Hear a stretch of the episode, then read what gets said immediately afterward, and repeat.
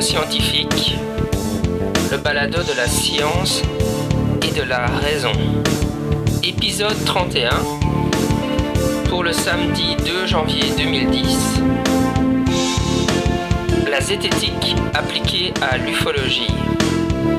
Cet épisode se composera de deux parties. Dans la seconde partie, j'accueillerai Éric Desguillaume, qui est un des auteurs des ovnis du CNES. Nous avons déjà eu euh, sur le balado Éric Maillot pour nous présenter euh, cet ouvrage. Et cette fois-ci, Éric va nous parler, Desguillaume va nous parler d'un article qu'il a publié récemment sur le site de l'Observatoire zététique qui s'appelle euh, La zététique appliquée à l'ufologie.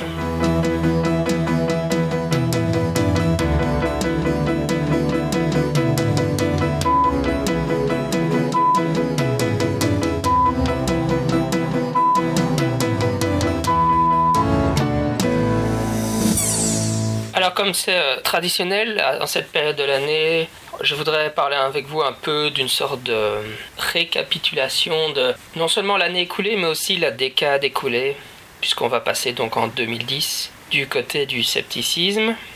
Au niveau de la décade, je pense que ce qui a été vraiment impressionnant, euh, c'est évidemment le passage à ce qu'on a surnommé dans la communauté sceptique le scepticisme 2.0, donc le scepticisme 2.0 le passage à la blogosphère sceptique, à la podosphère, donc de podcast ou balado sceptique. Il y a une dizaine d'années, donc moi j'ai découvert euh, vraiment le scepticisme anglo-saxon quand j'ai euh, passé quelques mois aux États-Unis. Donc ça c'était euh, juste en 2001-2002. Et on était encore dans la période où le scepticisme scientifique, c'était le mouvement sceptique, c'était la publication donc euh, Skeptical Inquirer et euh, The Skeptic Magazine que l'on trouve dans les librairies euh, aux États-Unis.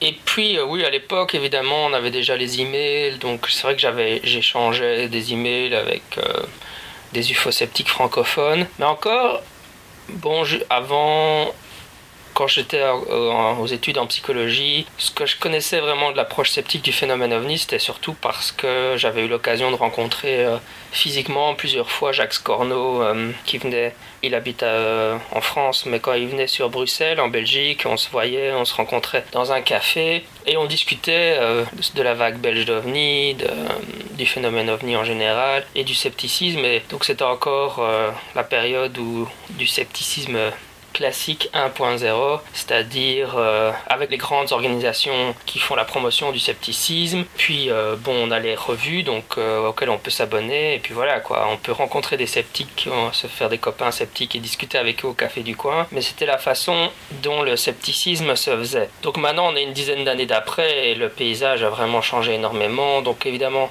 tout d'abord, là, il y a vraiment une blogosphère sceptique qui a explosé. Et je crois que c'est la première grosse différence euh, le scepticisme 2.0, c'est que n'importe quel euh, geek comme moi peut créer un blog et promouvoir le scepticisme scientifique, même s'il n'est affilié à aucune organisation. À côté de ça, il y a évidemment eu les podcasts qui sont apparus. Euh, Premier podcast, ça a été euh, Skepticality, et euh, moi je l'ai pris en cours de route. J'ai découvert tout d'abord The Skeptic's Guide to the Universe qui va rentrer dans sa cinquième année maintenant. Je crois que la, technologie du balado, du podcast, a vraiment changé la manière dont l'information sceptique était propagée. Parce que maintenant tout le monde peut écouter ces émissions via leur iPod ou leur euh, iPhone ou encore sur l'ordinateur. La popularité d'une émission comme The Skeptic's Guide to the Universe est vraiment énorme. Puis bon, après euh, The Skeptic's Guide, euh, Skepticality, d'autres balados sont apparus. Skeptoid est évidemment très populaire. Et puis, euh, ce qu'on a observé ces toutes dernières années, c'est une diversification principalement géographique et probablement mon balado euh, en français est ma version de la chose, c'est-à-dire que c'est un balado généraliste sur le scepticisme scientifique, mais qui s'adresse à un public francophone. Et il y a eu des choses similaires en anglais, comme par exemple The Skeptic Zone, qui s'adresse aux Australiens, Religious Indignation, qui s'adresse euh, à un public plutôt britannique. donc on observe des podcasts, des balados donc sceptiques plutôt par région comme ça qui s'adressent pour couvrir un peu l'actualité de ce qui se passe dans leur pays parce que évidemment l'Australie, l'Angleterre, les États-Unis c'est pas vraiment la même chose.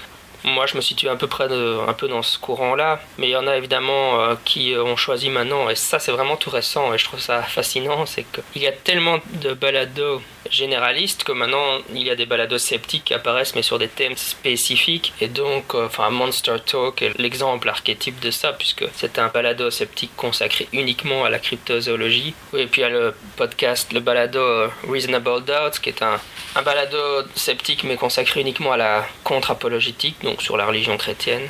Voilà, donc euh, je crois que c'est ce qu'on va observer de plus en plus, comme maintenant il y a les, podcasts qui sont, disons, les, les grands succès comme euh, The Skeptic's Guide, Skeptoid, euh, qui ont tellement d'auditeurs que si quelqu'un veut créer un nouveau podcast, ça ne sert pas à grand chose de créer un autre podcast généraliste. Un autre balado généraliste, il vaut mieux créer un balado sceptique, mais sur un sujet plus spécifique. Puis je crois que la dernière, une des dernières incarnations, c'est que par exemple pour le moment je suis en train de lire euh, un ouvrage de Massimo Pigliucci, qui est un philosophe sceptique américain, spécialiste de la théorie de l'évolution. J'en ai un peu parlé sur le blog parce qu'il a critiqué euh, la mémétique dans un article euh, publié dans Skeptical Inquirer. Et donc il a sorti en version Kindle, donc purement virtuelle, des livres qu'on peut lire sur un Kindle ou moi je les lis sur mon iPhone.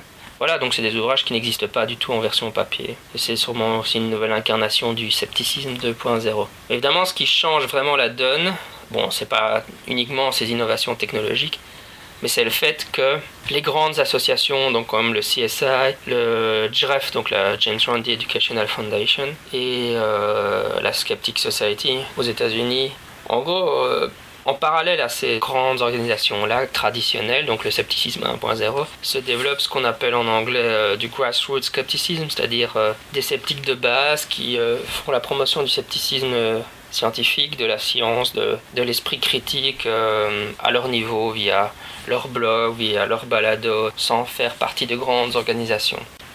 Voilà donc pour l'avènement du scepticisme 2.0. Au niveau de l'année 2009, j'ai réfléchi un peu à qu'est-ce qui, a, qu'est-ce qui est ressorti pour moi au cours de l'année. Et je pense que c'est euh, le procès en diffamation de Simon Singh. Je n'en ai pas encore parlé sur le balado, alors je vais présenter brièvement la chose. Simon Singh est donc un écrivain britannique euh, spécialisé dans la vulgarisation scientifique. Il a particulièrement écrit des livres sur des questions de mathématiques, comme par exemple l'ouvrage Le dernier théorème de Fermat, mais euh, récemment, donc euh, il y a deux ans, il a publié un livre qui s'appelle Trick or Treatment, Alternative Medicine on Trial, qui est un livre consacré aux médecines prétendument alternatives, qu'il a coécrit avec un spécialiste de ces médecines, et où ils font en fait une revue de la littérature, des recherches sur le sujet. Et euh, bon, le moins qu'on puisse dire, c'est que les résultats obtenus sont déplorables et que la plupart des médecines alternatives n'ont absolument aucun effet autre que placebo. Et donc, euh, dans les mois qui ont suivi la sortie de l'ouvrage, il a fait la promotion de ce livre dans différentes euh, publications et dans les médias. Et donc, il a écrit un article dans The Guardian, le journal britannique The Guardian. Euh, il y parlait de la chiropratique. Il disait que l'association britannique de chiropratique faisait la promotion de thérapies.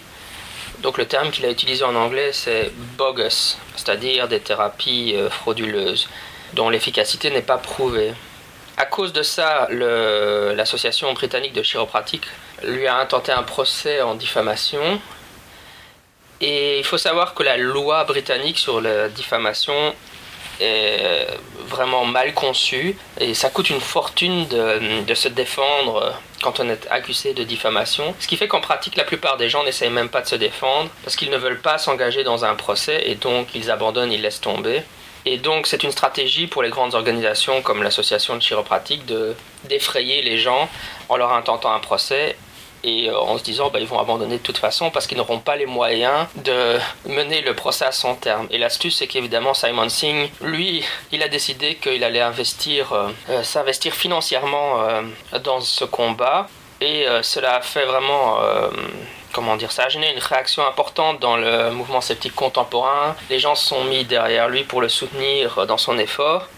Et aussi, euh, donc il y a un site qui s'est créé qui s'appelle Sense About Science, où il y avait une pétition. Et l'idée, c'est que la loi britannique est tellement euh, mal faite qu'en fait il, faut faire une réforme et donc euh, Simon Singh est devenu le porte-drapeau de cette exigence d'une réforme de cette loi Et donc il y a vraiment eu une sorte de, de réaction euh, contre l'association britannique de chiropractique. Ça leur a fait une énorme publicité négative puisque ça a fait le tour des médias.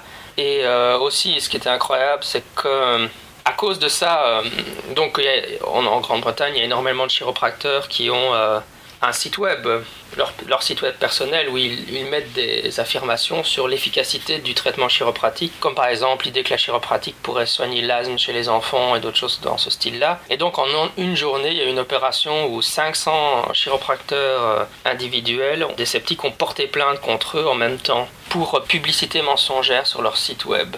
Elle a envoyé à ses membres un email en disant qu'ils devaient tous retirer leur site web d'internet afin qu'on ne puisse pas porter plainte contre eux, ce qui évidemment était incroyable, puisque d'une certaine façon, c'était admettre que les sites web des membres de, ces, de cette association contenaient de la publicité mensongère. Parce que pourquoi demander à ces membres de retirer leur site web si euh, le contenu de ces sites web ne pose pas de problème? Donc voilà, bon, en fait, euh, on a euh, l'association britannique de chiropractie a porté plainte contre Simon Singh en 2008, mais tout au long de l'année, euh, c'était un sujet évidemment puisque c'était un procès qui n'est pas encore terminé maintenant. Et on suit, euh, le mouvement sceptique contemporain suit tout ça avec beaucoup d'attention et soutient Simon Singh dans son effort. Et euh, on espère qu'il y aura une réforme de la loi britannique. Sur ce, je vais passer à l'interview de Éric Desguillaume à propos de la zététique appliquée à l'ufologie. Alors aujourd'hui, je suis avec Eric Desguillaume, qui est un des auteurs des ovnis du CNES, dont on a parlé sur le balado auparavant avec Eric Maillot. Et si je t'ai invité aujourd'hui, c'est pour euh, discuter d'un article que tu as publié plus récemment sur euh, le site de l'Observatoire zététique consacré à la, enfin, il s'intitule la zététique appliquée à l'ufologie. Tout à fait. Et euh, donc oui, c'est parfait parce que en fait l'article commence par un peu ton parcours, euh, comment tu es mhm. devenu un, un zététicien sceptique. Et donc, euh, commençons par discuter de ça. Euh, comment es-tu devenu un zététicien? Ah bah c'est une très bonne question. Je le suis devenu euh, déjà je le suis devenu, c'est-à-dire que je ne suis pas euh, ce que j'appellerais un sceptique de naissance. Il y en a quelques-uns, c'est-à-dire il y a des personnes comme David Rossoni, mon co-auteur par exemple, qui ont toujours été des sceptiques. Euh, moi ça n'a pas été mon cas du tout. Donc j'étais même plutôt ce que j'appellerais maintenant un tenant. Je l'ai été pendant de nombreuses années puisque j'ai longtemps porté une grande confiance dans la, dans la littérature paranormale en général et euh, donc en particulier ufologique.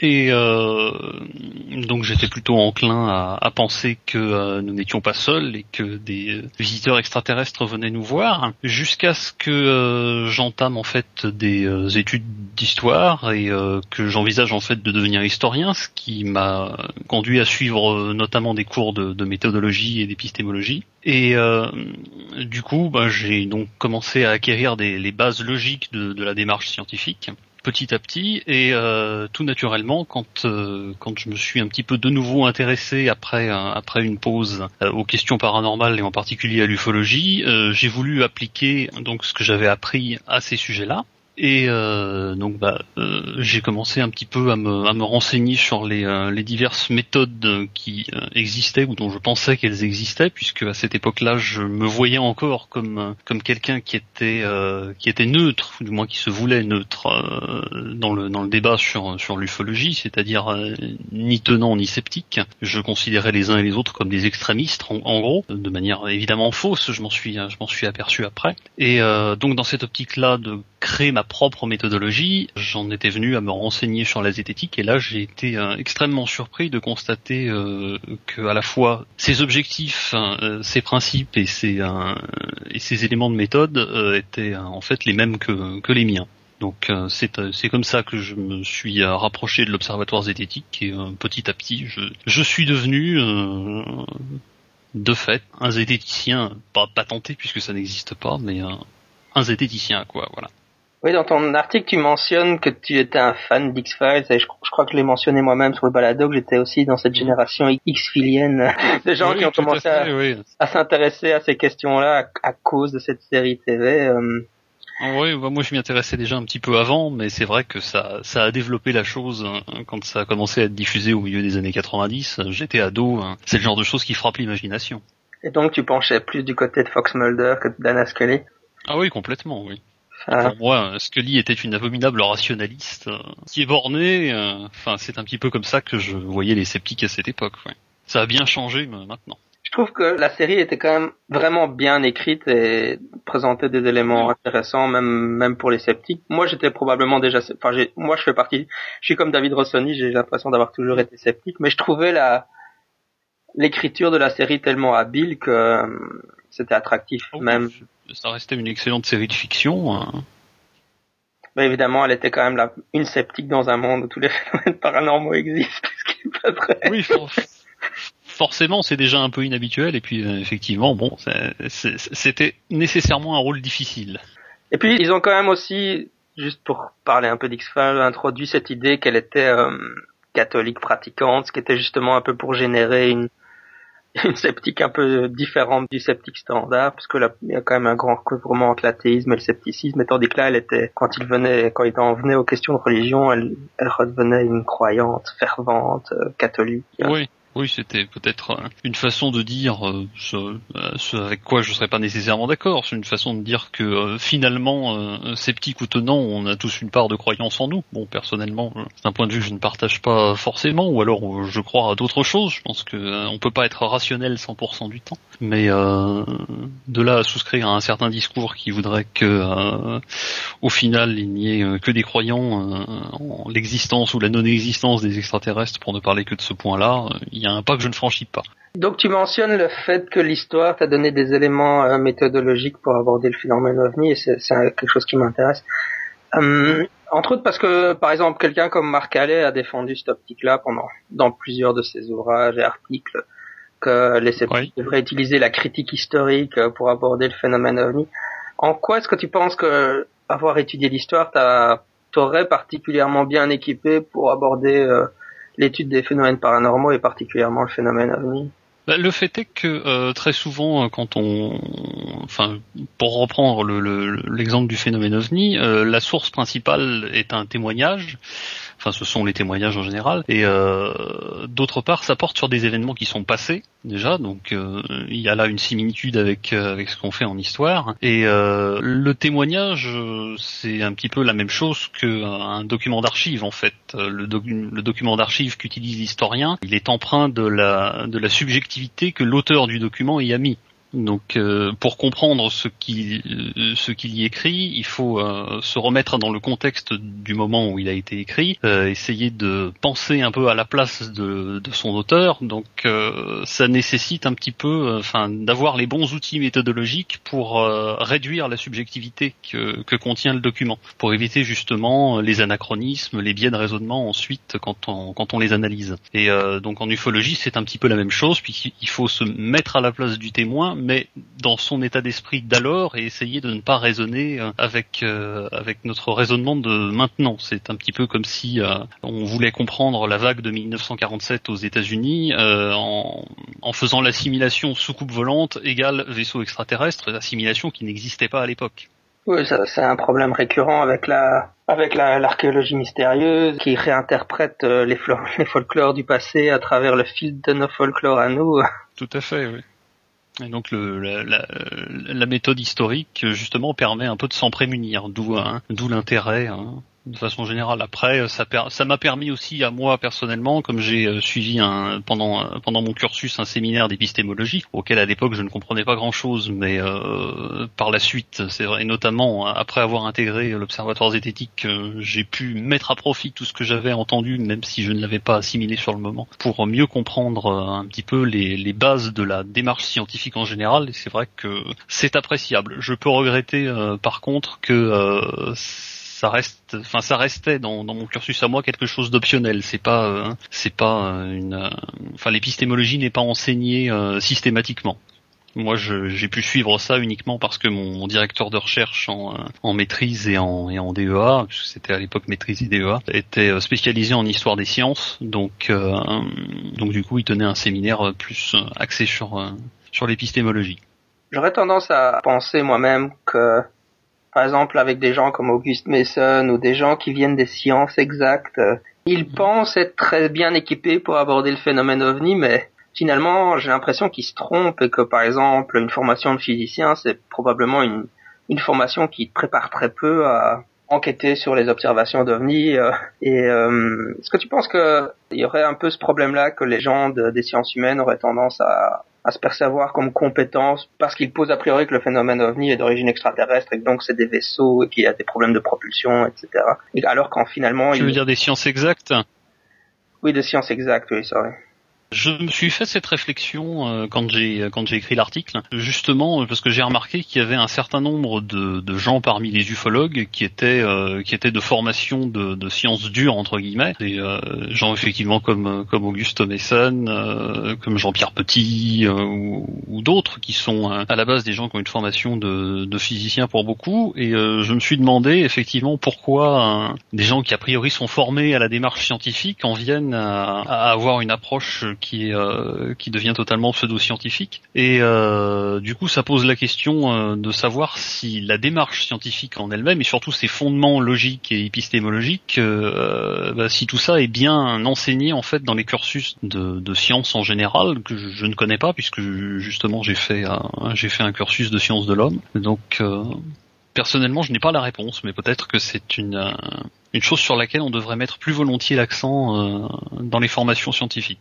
J'écoutais une interview récemment de Eugenie Scott, qui est une euh, qui est une, une des principales critiques du créationnisme aux États-Unis, et elle a fait une, euh, elle a étudié la paléontologie euh, il y a plusieurs décades de ça, et elle disait que la différence entre les sciences dures et les sciences humaines, c'est que dans les sciences humaines, on n'arrêtait pas de parler d'épistémologie et d'expliquer aux étudiants c'était quoi la méthode scientifique, tandis que dans les sciences dures, c'est considéré comme auto-évident et que donc on ne l'enseigne pas, et que c'est oui.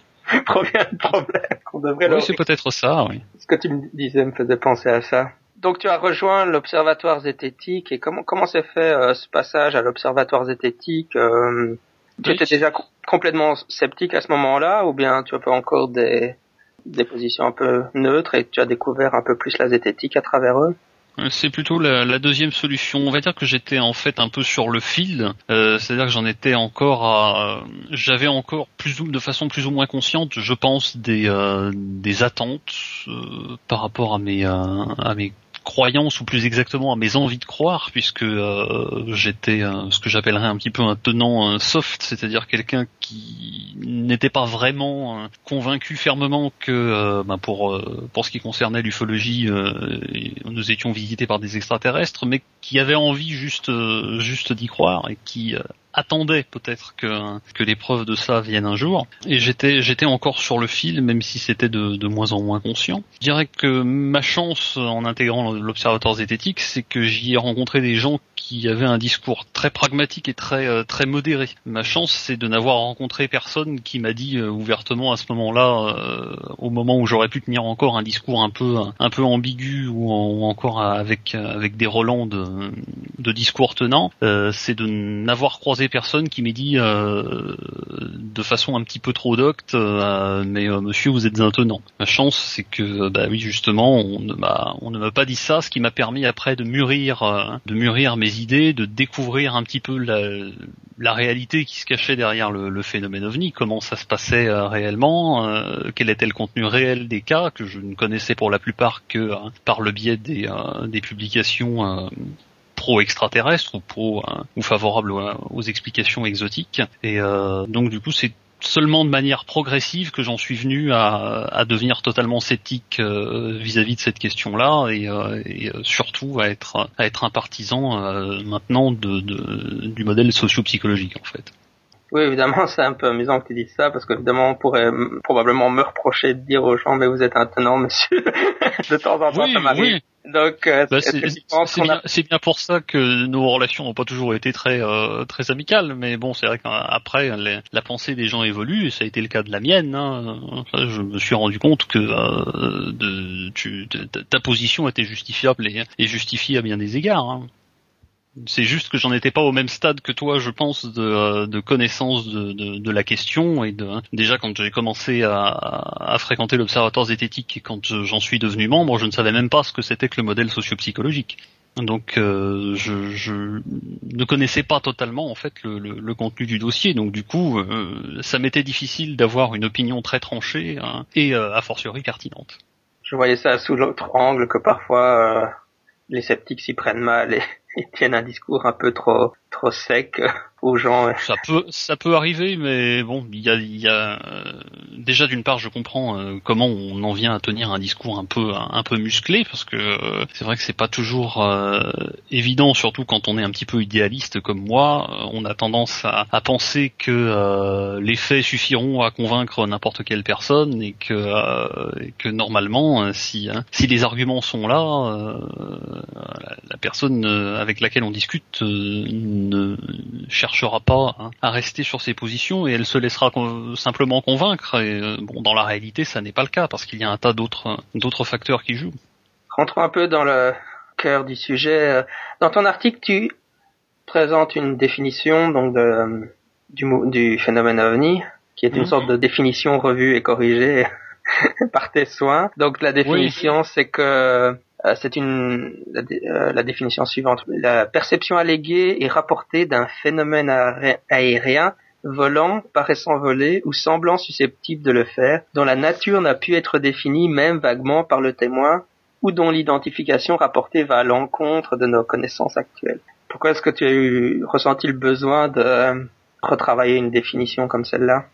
Euh, c'est une bonne question. Bah, j'ai ressenti ce, besoin-là en fait parce que euh, en, réfléchissant un peu à la question euh, de, faire une publication méthodologique sur en fait la méthodologie sceptique appliquée à l'ufologie, d'abord la première question qui vient, mais c'est quoi en fait un ovni? Parce que c'est un terme qui est tellement devenu valise avec le temps et qui est, qui est devenu un tel fourre-tout que ça, ça pourrait, enfin ça me paraissait nécessaire déjà de clarifier la chose dans, dans l'esprit du lecteur, sachant que mon texte s'adresse avant tout, pas nécessairement à des sceptiques, mais, euh, mais plutôt, euh, je dirais, euh, au public en général. Donc l'idée c'était de se mettre à la portée de n'importe qui, et c'était déjà d'abord d'expliquer ce qu'est un ovni et ce que constitue en fait euh, euh, l'essentiel euh, du, corpus de témoignage, c'est-à-dire simplement quelque chose que les gens voient et, et ne peuvent pas identifier. Après, je me suis aperçu en discutant avec diverses personnes, que ce soit des sceptiques ou des ufologues, que la version la plus simple de cette définition, c'est-à-dire dire qu'un ovni c'est quelque chose qui est dans le ciel et que l'observateur ne, ne peut identifier, c'est un petit peu trop vague et pas, enfin que ça nécessite d'être un peu détaillé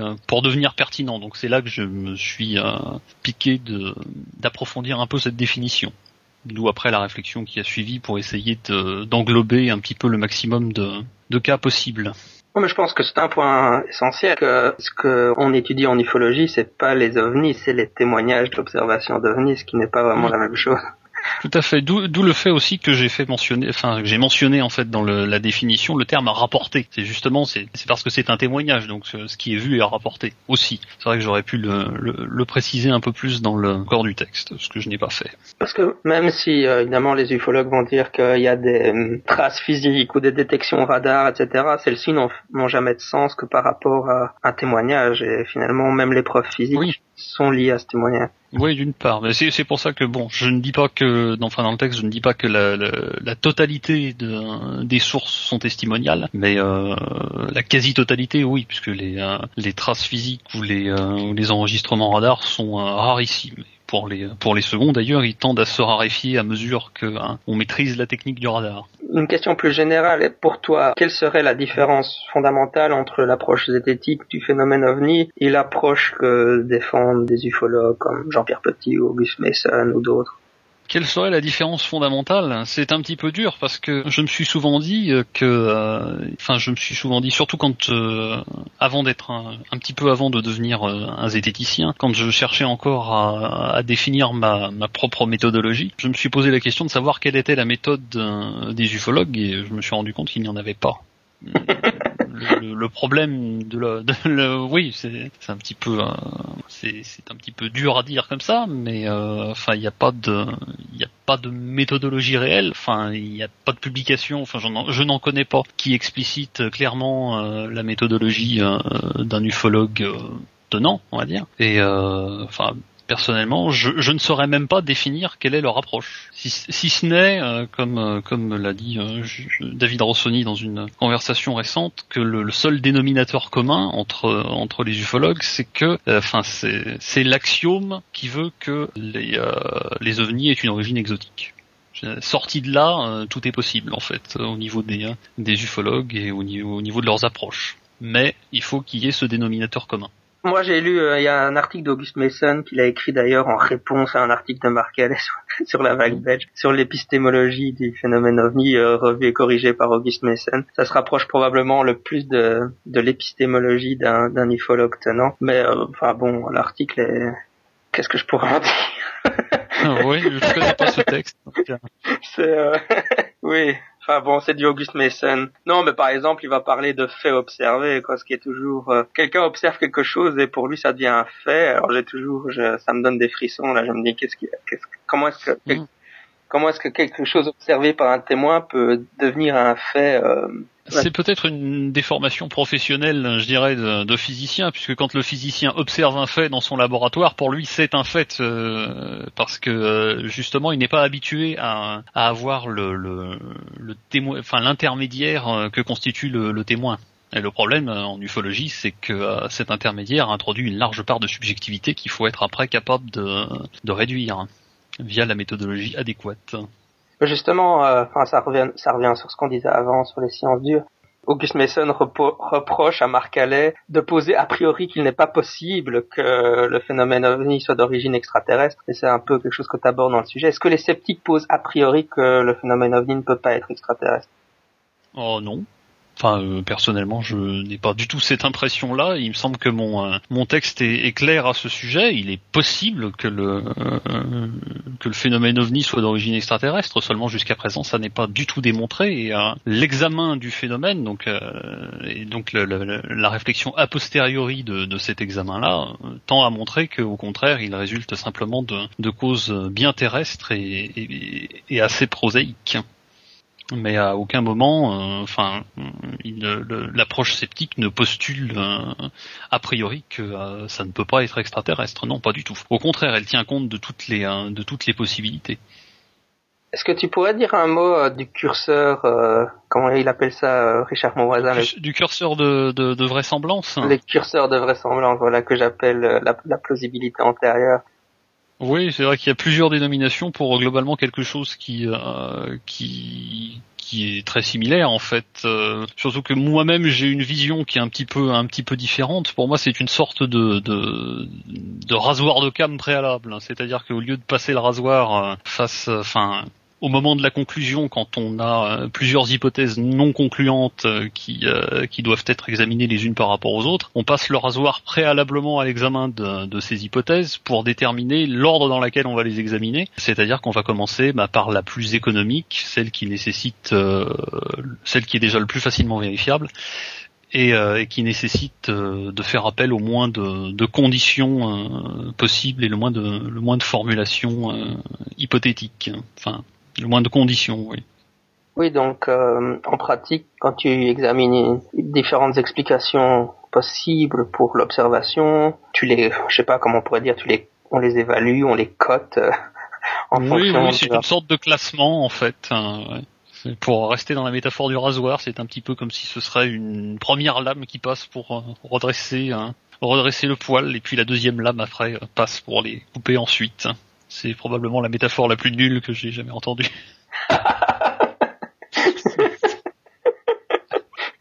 Mais donc ça c'est l'aspect euh, réductionniste de la théorie du modèle réductionniste composite de Moget. Et souvent ce qu'on va entendre c'est que oh, c'est être réductionniste c'est pas bien. Oui, oui, parce que il y a une parenté sémantique avec réducteur et effectivement, euh, c'est un mot qui dans la langue française, euh, réducteur, bah c'est c'est quelqu'un qui a un petit peu l'esprit étroit, la vue bornée, euh, enfin ça évoque un petit peu tout ça. oui, vous êtes réducteur. Enfin, pour moi, ça a toujours eu un, une connotation péjorative. Et euh, bah, du coup je, je l'écris dans mon article effectivement que euh, bah, euh, modèle composite réductionniste ça me paraît être un terme qui est adéquat mais qui n'est pas hein, exempt de, de, critique de ce point de vue là après pour moi c'est purement sémantique. Mm-hmm. le, le, le, le, réductionniste enfin quand on comprend le sens réel du terme, on saisit bien que ça, ça, ça, ça, consiste juste à, à, réduire les observations à ce qu'elles sont réellement et, et, et, à rechercher en fait leurs causes, quitte à même si ces causes sont, sont prosaïques lorsqu'elles le sont.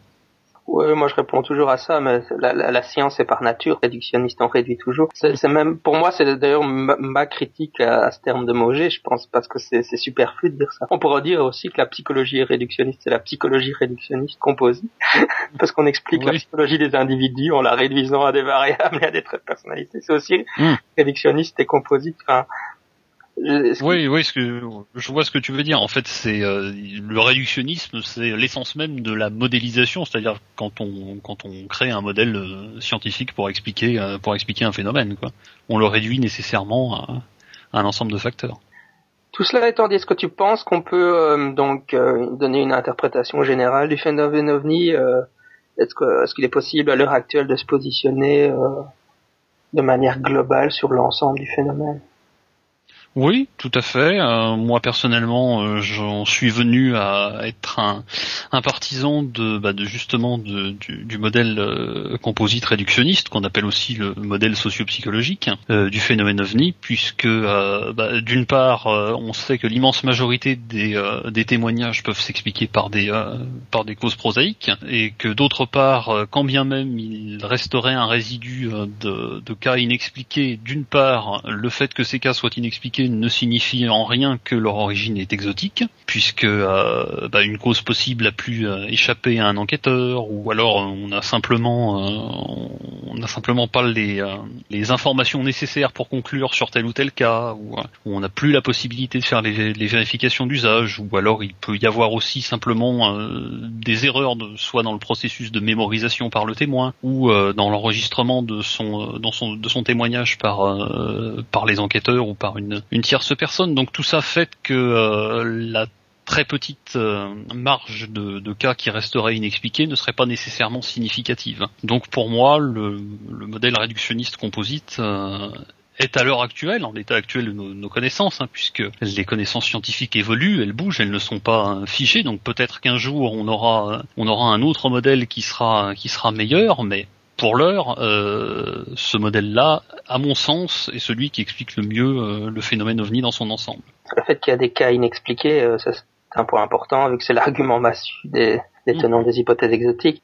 Et c'est un peu l'aspect qu'on retrouve de Dieu des trous, God of the Gaps, comme euh, les, les, créationnistes par exemple qui vont dire ah, les évolutionnistes, les, les, biologistes ne savent pas expliquer Chikuchak dans la théorie de l'évolution et donc c'est Dieu qui est intervenu à ce moment-là. Et en fait les ufologues jouent à un jeu qui est euh, les extraterrestres of the gap, extraterrestrial of the gaps, les extraterrestres des trous, c'est-à-dire euh, ah les sceptiques ne savent pas expliquer telle observation ou telle observation, donc cela prouverait que c'est purement un argument fallacieux en fait. Enfin, si on ne sait oui, c'est l'argument, euh, l'argument d'ignorance classique. Euh, on ne sait pas, donc ce sont les extraterrestres. Si on ne sait pas, on ne sait pas. oui. c'est tout ce qu'on peut en dire.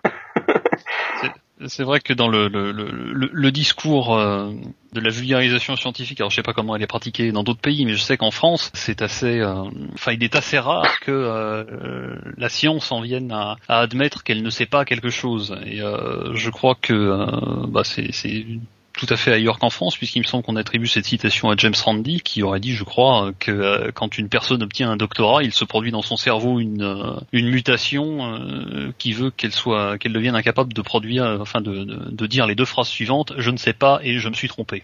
Oui, c'est effectivement James Randi, je l'ai entendu dire. C'est une de ses anecdotes favorites. Ok, est-ce que tu pourrais dire quelque chose à propos du tétraèdre du Japon alors? Je pourrais dire que sur le papier c'est une très bonne méthode. Enfin bon, très bonne méthode. Disons que c'est juste, c'est une très bonne vulgarisation de méthode, au sens où c'est une bonne métaphore en fait de ce qu'il faudrait faire et de comment les choses se présentent, hein, puisque bon pour euh, pour résumer simplement, euh, donc Alain Esterle qui est l'auteur de cette euh, cette méthode présente, comment dire, j'ose pas appeler ça la vérité, mais le phénomène qui a été à l'origine d'un témoignage euh, d'OVNI et il le présente comme étant au centre d'un tétraèdre à quatre sommets, donc euh, les sommets étant le il y a donc les témoins, les témoignages, l'environnement physique et l'environnement psychosocial. Et donc ces quatre sommets représentent chacun euh, une, une, subjectivité qu'il faut réduire, euh, ben, justement en les renseignant, c'est-à-dire en, en, enquêtant sur les aspects euh, physiologiques et psychologiques du témoin, euh, en analysant le témoignage, en reconstituant l'environnement physique de l'observation euh,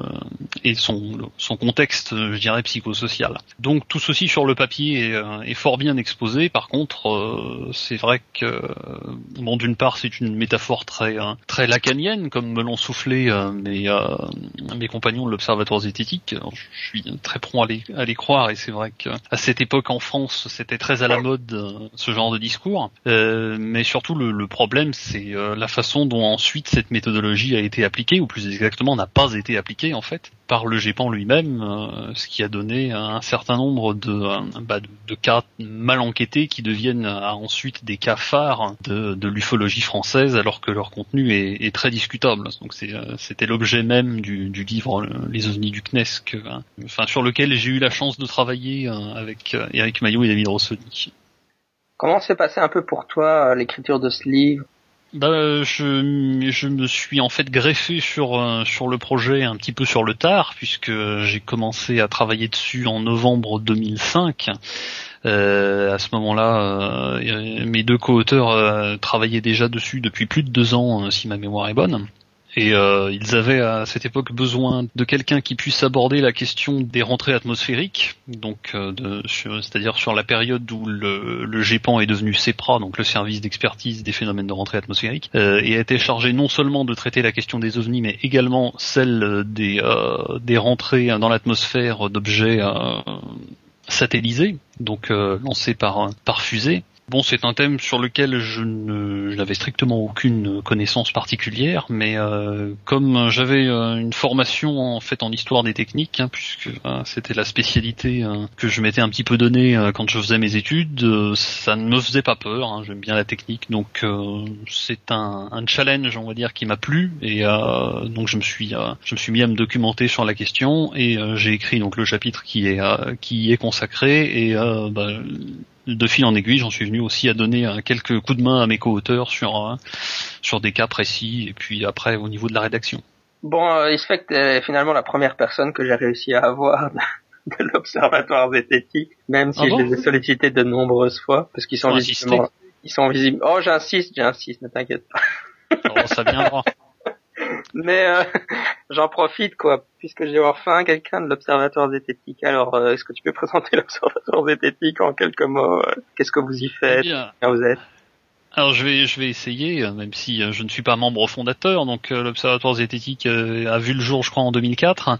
C'était initialement une une branche provinciale du Cercle zététique, hein, donc association qui était qui était basée à Paris, qui s'en est séparée par la suite. et donc bah, elle est centrée sur Grenoble. moi personnellement, j'habite Lyon. Et il y a quelques quelques membres qui ne sont pas grenoblois, mais l'essentiel de l'activité se fait à Grenoble. et bon, réunit une fois par mois et euh, on, essaye de faire euh, des activités euh, de, vulgarisation de, de, la démarche scientifique, hein, ce qui est un petit peu la, la base de la zététique. Donc bah, récemment, on est intervenu dans, plusieurs villes pour la fête de la science.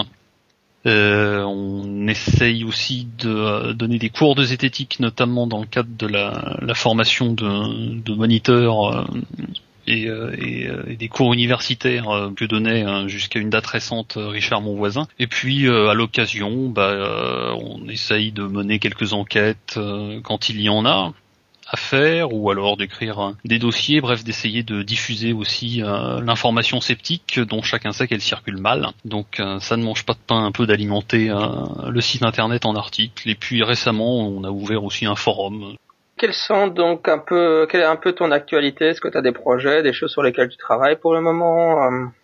D'un point de vue strictement zététique, pas grand-chose. L'article euh, sur euh, la démarche zététique appliquée à l'ufologie était un petit peu, si j'ose dire, mon testament ufologique, puisque j'ai décidé de prendre un certain recul par rapport à, par rapport à cette question-là. Euh, d'une part parce que l'ambiance n'y est pas nécessairement très agréable de façon générale, et puis aussi parce que je pense en avoir fait un peu le tour pour le moment. Après, peut-être qu'un jour il y aura des choses plus intéressantes à voir dans l'ufologie.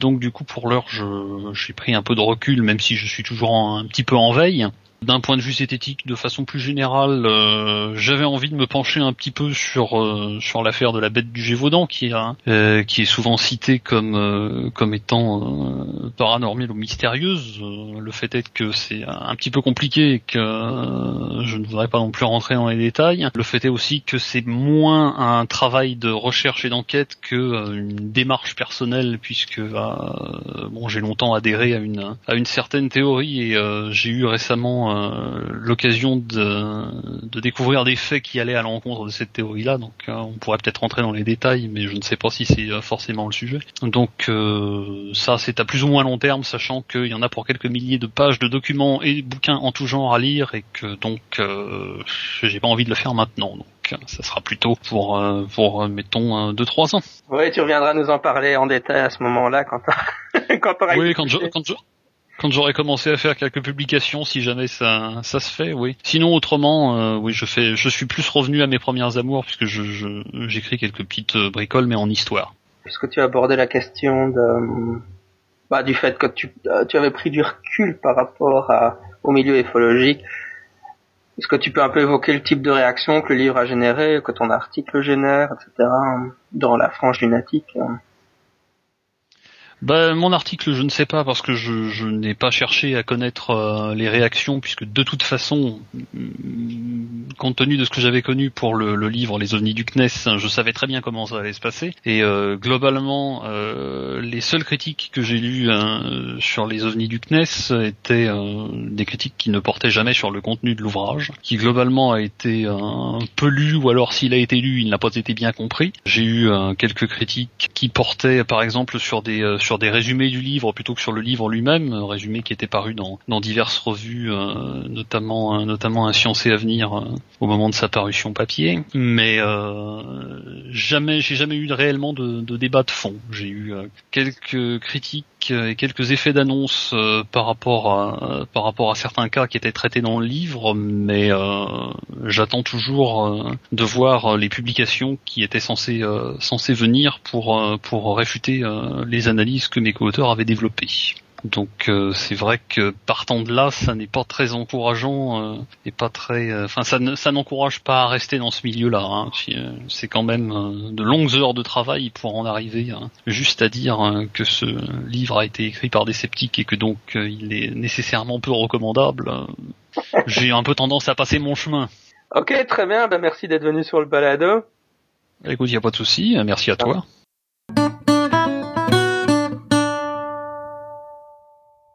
Nous voici arrivés à la fin de l'épisode. Avant qu'on ne se sépare, euh, j'aimerais vous rappeler que vous pouvez me suivre sur Twitter. Mon nom sous Twitter, ben, c'est mon vrai nom en fait, donc vous me trouverez sous GM Abrassard en un mot pour Jean-Michel Abrassard. Et je tweete régulièrement à propos du scepticisme. Alors je vais pour terminer vous passer euh, une chanson qui s'appelle Christmas in Japan pour euh, qui évoque euh, l'ambiance euh, assez particulière de la Noël au Japon parce que s'il y a bien quelque chose d'assez amusant avec les Japonais c'est que hum, simplement ils ne je crois qu'ils ne comprennent vraiment pas la, fête de Noël. C'est quelque chose qui leur est vraiment étranger. Du coup ils se, ils se sont ils se sont appropriés la fête de Noël et l'ont réinterprétée à leur façon. Et la fête de Noël, par exemple, c'est quelque chose qui s'apparente beaucoup plus à une soirée romantique pour euh, les jeunes amoureux ou les gens mariés qu'autre chose. Plus deux jours avant, c'est la fête d'anniversaire de l'empereur, donc euh, il y a une sorte de confusion entre la, fête. Noël n'est pas férié, mais la fête de l'anniversaire de l'empereur est un jour férié.